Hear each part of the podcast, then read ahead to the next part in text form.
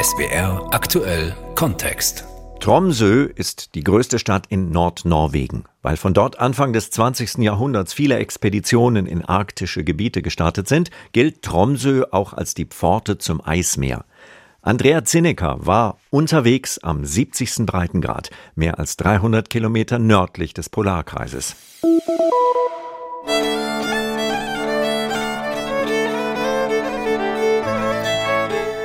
Norweger Pullover und Zimtschnecken, Rentiere und der Weihnachtsmann, Wale und Elche, Fjorde und Fjells, wilde und gezähmte Wildnis, Stabkirchen, Joik und Samikultur.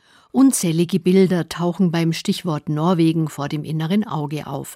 Bilder zwischen Romantik und Realität. Wir blicken auf beides, auf arktische Problemzonen in Zeiten des Klimawandels und das schwierige Leben der Sami in der Gegenwart, ebenso wie auf die norwegische Winterwunderwelt und bleiben erstmal bei letzterer.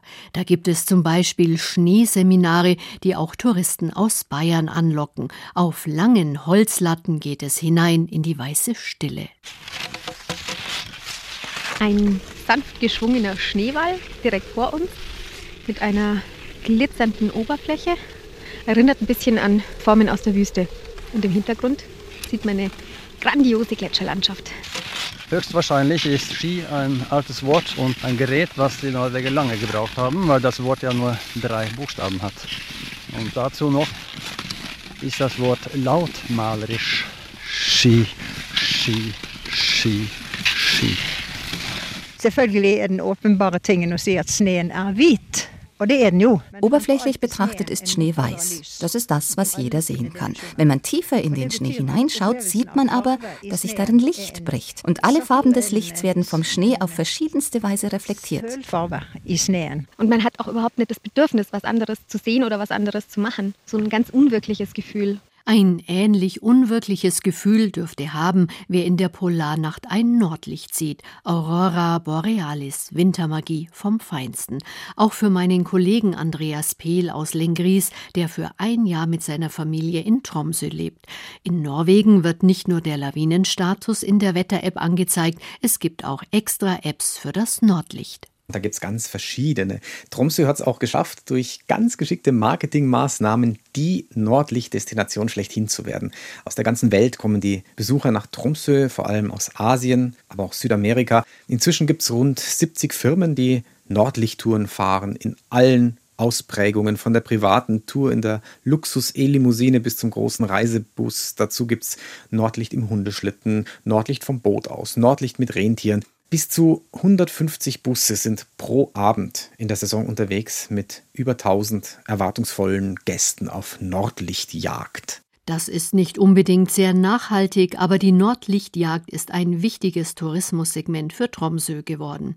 Wobei Nordlichtjagd eigentlich der falsche Begriff ist, wie Nordlichtguide Gunnar erklärt. Vi jakter ikke nordlys, for det er jo der alltid, nesten. Men altså, vi jakter klare himmelen. Sist vinter så var vi ekstremt mye inn i Finland. Es geht also darum, dem klaren Himmel nachzujagen, denn nur dort zeigt sich das Nordlicht, oft auf der finnischen Hochebene gut zwei Fahrtstunden von Tromsø entfernt. Wie Aurora Borealis, das Nordlicht, überhaupt zustande kommt, weiß Andreas Pehl. Das sind Moleküle aus der Sonne, die bei Sonnenstürmen ins All geschleudert werden. Und diese kleinen Moleküle treffen dann auf Moleküle in der Erdatmosphäre und beginnen zu leuchten. Ich war auf der Radarstation IceCat in Romfjord, die zum Nordlicht und zum Raumwetter forscht. Diese kosmische Energie, die man als Nordlicht sieht, ist eine Gefahr für Satelliten, damit auch für die Navigation, für unsere gesamte Elektronik, Flugzeuge fliegen teilweise falsch, die Kommunikation wird gestört. Dazu wird gerade sehr, sehr viel geforscht und der Raumwetterbericht ist sehr, sehr wichtig und wird sehr ernst genommen. Das Nordlicht hat eine mysteriös-mystische Aura, und so wundert es nicht, dass sich im Laufe der Zeit viele Mythen und Legenden gebildet haben, sagt Andreas Pehl. Die Sami sagen, dass es die Seelen der Ahnen sind. Dann wird es als Wettervorhersage gedeutet, als Vorhersage für Fischfang, als Bedrohung für Krieg. Es gibt Geschichten, dass man ihm nicht hinterherpfeifen darf, sonst schlägt es den Kopf ab. Und es gibt so eine neue Geschichte, wo man gar nicht weiß, wo die herkommt, die besagt, dass unter dem Nordlicht gezeugte Kinder besonders schön sind und besonders klug sind.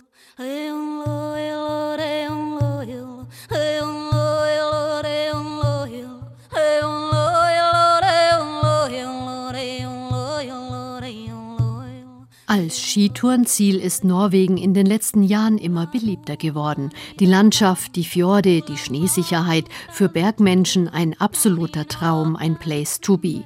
Mein Kollege Sebastian Nachbar ist passionierter Skitourengeher und kennt die besten Regionen. Es gibt einige. Also die Liste ist ganz schön lang. Neben den Sunnmöralpen im Westen gibt es noch die Romsdalalpen. Gleiche Provinz, wenn man so will. Hauptort der Romsdalalpen Ondalsnes, das sogenannte Chamonix Norwegens. Dann rund um den Sonjefjord, dem längsten Fjord in Norwegen, gibt es viele Möglichkeiten für Skitouren. Dann gibt es natürlich das Jotunheimengebirge mit dem Jotunheimen Nationalpark, mit den großen Gletschern und auch dem höchsten Berg Norwegens, Galdhöppigen. Da gibt es im Übrigen auch eine richtige Durchquerung. Also da kann man auch sowas wie eine Art Jotunheimen, Odrut machen. Und natürlich ganz im Norden die berühmte Inselgruppe der Lofoten. Super Skitourenrevier, steil und anspruchsvoll. Und die Lingenalpen oben bei Tromsø. Die Norweger selbst gehen auch jetzt im Hochwinter auf Skitour, gerne mal spät abends mit Stirnlampe in der Polarnacht. Aber für Nicht-Einheimische ist vor allem das Frühjahr die beste Zeit für Skitouren, sagt Sebastian Nachbar. Im deutschsprachigen Web gibt es wirklich immer mehr Artikel, Blogposts und Reportagen über Skitouren in Norwegen. Die sozialen Medien sind voll und ich habe ehrlich gesagt keine größere Bergschule mehr gefunden, die nicht mindestens eine Gruppenreise nach Norwegen auf ihrer Webseite hat. Also Norwegen ist als Skitourenziel sehr präsent mittlerweile. Nirgendwo in der Welt werden so viele breite Skier wie in Norwegen verkauft. Und der Stil ist schon ein bisschen anders. Du siehst es, wenn eine deutsche Gruppe unterwegs ist mit einem Führer, dann wedeln die so ganz dicht und dicht und verwenden vielleicht 10 Meter Breite. Und dann kommt eine norwegische Gruppe und ist der ganze Hang bombardiert. Sagt Bergführer Markus Landrö aus Hemsedal. Im April und Mai kannst du dann um Mitternacht eine Skitour machen. So wenn es tagsüber dann schneit und schlechte Sicht ist, dann kannst du 12 Uhr nachts aufstehen, Sonnenschein haben und dann eine Skitour machen. Und es gibt noch eine Besonderheit. Skitouren in Nordnorwegen starten oft auf Meereshöhe und führen bis auf gut 1800 Meter hinauf. In den Fjorden kann man oft Wale sehen, weiter oben im Skitourengelände dann etwas größere Vierbeiner. Elch, ja, ist auch lustig. Bei mir da in der Gegend täglich sagt der Elch Hallo. Wer um den Elch herum einen großen Skitourenbogen macht, der ist auf der sicheren Seite. Nicht ganz ungefährlich ist Nordnorwegen in puncto Lawinen. Das hängt auch mit dem Aufbau der Schneedecke zusammen, die in Nordnorwegen doch etwas anders ist, als es Skitourengeher in den Alpen gewohnt sind, erklärt Skitourenexperte Sebastian Nachbar. Ich habe mich da auch mal beim Lawinenwarndienst in Norwegen erkundigt. Die haben erzählt, dass tatsächlich viele Skitourengäste Probleme haben beim Einschätzen der Schneedecke, weil eben das Wetter sehr wechselhaft ist und im Schneedeckenaufbau in Norwegen sich eben viele Persistent Weak Layers, wie es auf Englisch heißt, also Schwachschichten halten und zwar viel länger als hier bei uns. Also dieses Altschneeproblem, was ja bei uns im Lawinenlagebericht auch oft ausgegeben wird, das hält sich in Norwegen oft länger und ist viel tückischer zu beurteilen wie in den Alpen. Und das hat Folgen. Beim norwegischen Lawinenwarndienst hat man mir gesagt, angeblich ist es so, dass ausländische Skitourengeher bei Lawinenunfällen in dem Land tatsächlich überrepräsentiert sind. Deshalb sollte man sich vorab gründlich informieren und am besten nicht allein losziehen. Stichwort Einkehr. In Norwegen sind die Berg- und Skihütten bei weitem nicht so dicht gestreut wie in den Alpen und daher empfiehlt es sich, eine landestypische Brotzeit mitzunehmen. Kanelbülar, also das sind die berühmten Zimtschnecken, ziemlich süß, ziemlich groß. Wenn einer so eine mitnimmt, da können manchmal sogar drei Leute davon satt werden. Wenig Einkehrmöglichkeiten, dafür punktet Norwegen mit Schneesicherheit.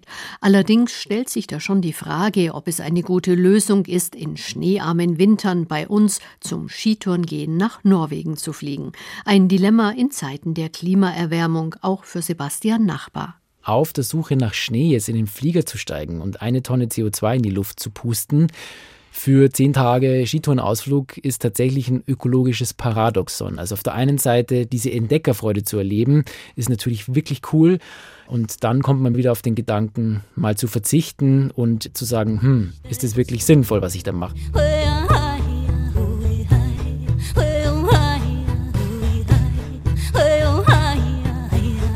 Am 22. Dezember war in Norwegen Wintersonnenwende. Die längste Nacht ist damit vorbei. Ab Mitte Januar wird es wieder etwas heller. Die polare Dunkelheit aber wirkt sich bei allen Lebewesen auf die innere Uhr aus. Gabriela Wagner aus Innsbruck lebt seit zehn Jahren in Tromsø. Sie arbeitet dort als Chronobiologin am Norwegischen Institut für Bioökonomieforschung, kurz NIBIO. Ziel ist, das nachhaltige Ressourcenmanagement, aber auch Innovation und Wertschöpfung zu verbessern. Chronobiologin Gabriela Wagner forscht über die zeitliche Taktung von physiologischen Prozessen und Verhaltensmustern. Die Moleküle, die diese physiologischen Prozesse steuern, die sind eigentlich fast die gleichen von den Bakterien bis hin zu den Menschen. Also die sind sehr, sehr nah miteinander verwandt und das sind sehr alte Moleküle. Für die innere Uhr spielen auch Licht und Dunkelheit eine zentrale Rolle. In der Polarnacht schafft es die Sonne nicht mehr über den Horizont. Vom frühen Nachmittag bis zum späten Morgen bleibt es stockdunkel, ansonsten gibt es eine Art Dämmerungslicht. Und der Mensch lebt gegen seine innere Uhr. Die möglichen Folgen Schlafstörungen, auch Depressionen, verringerte Konzentrations- und Merkfähigkeit und ein geschwächtes Immunsystem. Das Morgensignal das Licht von der Sonne in der Früh. Das sagt dem Körper, okay, jetzt ist Zeit zum Aufstehen. Und dann haben wir das Dunkelsignal am Abend, okay, jetzt wird es dunkel, der Körper fährt das Melatonin hoch, das ist das Hormon, das den Körper auf Schlafen und Nacht vorbereitet. Und die zwei Signale, die sind halt nicht mehr klar. Das führt eben dazu, dass der Körper schlichtweg konfus ist und nicht mehr weiß, wann es Zeit zu schlafen ist und wann es Zeit zum Aufstehen ist. Ich habe im ersten Winter in Tromsø fast nicht geschafft einzuschlafen, obwohl man eigentlich dauernd müde ist. Ich habe dann im zweiten Winter angefangen, eine Tageslichtlampe zu verwenden. Die verwenden viele Leute leider falsch. Da muss man ganz in der Früh anfangen, also am besten noch bevor man aufsteht, ganz grelles Tageslicht haben. Und damit funktioniert das eigentlich sehr gut und da kann man sich auch sehr gut an das Arbeitsleben einfach anpassen vom Menschen zum Rentier. Auch die Vierbeiner müssen mit der Dunkelheit klarkommen. Gabriela Wagner erforscht speziell die innere Uhr der Rentiere. Nach dem Mitsommer werden die Tage ja kürzer. Man merkt, dass selbst wenn die Sonne noch über dem Horizont ist, dass sie immer tiefer wird. Also die Tiere nehmen das absolut wahr. Es gibt Veränderungen im Spektrum vom Licht. Die Vorbereitung auf den Winter geht eigentlich schon im Juni los. Im Winter selber sind die Rentiere relativ wenig aktiv. Dadurch, dass es sehr wenig zu fressen gibt, versuchen sie natürlich Energie zu sparen. Also sie liegen jetzt mal ganz viel rum. Was aber interessant ist, dass die Rentiere im Sommer wie im Winter genau gleich viel schlafen. Rund neun Stunden. Neben Licht und Dunkelheit beeinflusst auch der Klimawandel die innere Uhr der Rentiere, sagt die Chronobiologin Gabriela Wagner je weiter man an die Pole rankommt, umso größer ist die Erwärmung. Also wir reden hier von etwa 10 bis vermutlich sogar 15 Grad Unterschied. Und es ist natürlich ein Riesenunterschied für die Vegetation, für die ganze Pflanzenwelt, ob sie jetzt minus 15 Grad oder 0 Grad hat. Unter Null ist halt alles gefroren, drüber ist halt alles nass. Das größte Problem, was wir jetzt in den letzten Jahren gesehen haben, ist definitiv, dass die Winter immer nasser werden. Wir haben mitten im Winter plötzlich Regen. Das produziert sehr viele Eisschichten. Und die Rentiere sind eigentlich daran angepasst, dass sie durch den Schnee graben, um ihr Futter zu suchen. Der arktische Schnee ist ja an sich sehr trocken und leicht und den können sie einfach so wegkehren. Und das ist nicht mehr möglich. Der Schnee, den wir jetzt haben, der ist eben viel nasser, der ist schwerer und in der Schneelage drin sind eben immer mehr Eisschichten. Die ganze Tier- und Pflanzenwelt ist darauf abgestimmt, dass zu einer gewissen Tageslänge etwas Bestimmtes passiert mit der Physiologie. Wenn aber die Temperatur nicht mehr dazu passt, dann geratet alles aus dem Gleichgewicht. NIBIO, das norwegische Institut für Bioökonomieforschung, versucht Strategien zu erarbeiten, wie man die Rentierhaltung der Klimaänderung anpassen kann. Das Recht, Rentiere zu halten, hat in Nordnorwegen nur das Urvolk der Samen. Ohne Rentiere kein Leben und Überleben. Auch mein Kollege Andreas Pehl, der für ein Jahr in Tromsø lebt, kommt an den Rentieren nicht vorbei. Und die sind ja so ganz wunderschön anzuschauen, so flauschige, faszinierende Wesen, die ganz perfekt an das Leben hier in der Arktis angepasst sind.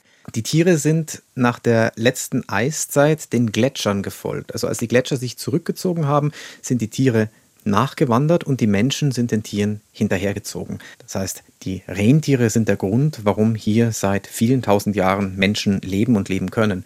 Und das kann man ganz gut in Alter sehen. Dort gibt es die UNESCO-Welterbestätte. 6000 Jahre alte Steinritzungen und von diesen Steinritzungen sind allein 1500 Rentierdarstellungen.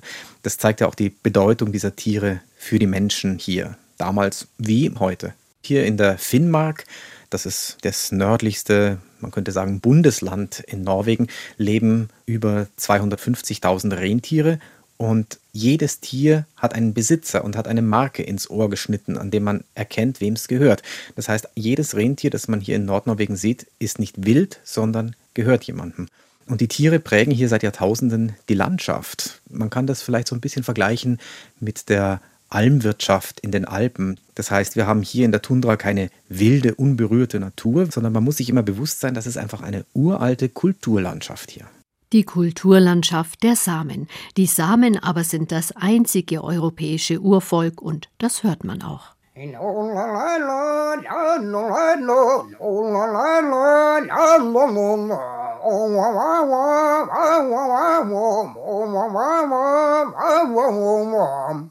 skal jeg ta den samme melodien når en ulv går til angrep. Da lyder den atskillig mer vulgær.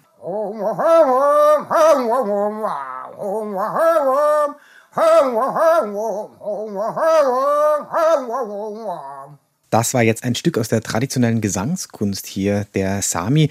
Man kann es vielleicht ein bisschen mit dem Jodler vergleichen, aber es ist eine Musik, die in ihrer Bedeutung noch sehr, sehr viel tiefer geht. Joik ist nicht nur ein Musikstück, ein Lied, das man singt, sondern jeder Mensch hat hier nicht nur einen Namen, sondern auch seinen eigenen persönlichen Joik, der damit sozusagen auch ein Teil der Persönlichkeit ist. Also ich kann meinen Namen sagen, ich kann ihn aber auch joiken und genauso können andere Leute über mich reden, indem sie meinen Joik singen. Und genauso wie die Personen haben auch bestimmte Orte oder Tiere ihre eigenen Joiks. Und was jetzt da ein bisschen sehr ungewöhnlich geklungen hat, das war Per Hetta, der über Gumpe gejoikt hat. Das ist samisch und heißt über den Wolf. Also das war der Wolfsschrei, den man da von Per Hetta gesungen gehört hat. Der Joik hat nicht nur eine weltliche, sondern auch eine religiöse Bedeutung, früher oft auch in Kombination mit schamanischen Praktiken. Deshalb wurde er von der Kirche verboten und verteufelt, resümiert Norwegen-Experte Andreas Pehl. Europa hat auch im eigenen Kontinent eine den meisten unbekannte Geschichte der Kolonialisierung, das heißt einer Missachtung der Rechte eines Urvolks. Im 19. Jahrhundert hat man Staatsgrenzen quer durch das eigentlich grenzenlose Land der Sami im äußersten Norden hier gezogen. Im 20. Jahrhundert hat die Norwegisierung ganz üble Züge angenommen. Die Samen wurden zwangsnorwegisiert, wurden vertrieben, enteignet und die ganze samische Kultur und die Sprache wurden als minderwertig abgestempelt. Neben den skandinavischen Staaten hat vor allem auch die Kirche ihre Macht wirklich missbraucht. Und erst im Juni 2023 ist der Bericht der norwegischen Wahrheits- und Versöhnungskommission erschienen, der dieses Unrecht gegen das Urvolk zusammenfasst. 1990 hat Norwegen zudem als bisher einziges Land mit samischem Siedlungsgebiet die ILO-Konvention 169 über verbindliche Rechte der Urbevölkerung ratifiziert. Doch die Aufarbeitung des unrühmlichen Umgangs mit dem Urvolk der Sami ist damit leider noch nicht abgeschlossen. Ein Feature von Andrea Zinecker für SWR Aktuell Kontext über Nordnorwegen zwischen Romantik und Realität, unterwegs am 70. Breitengrad.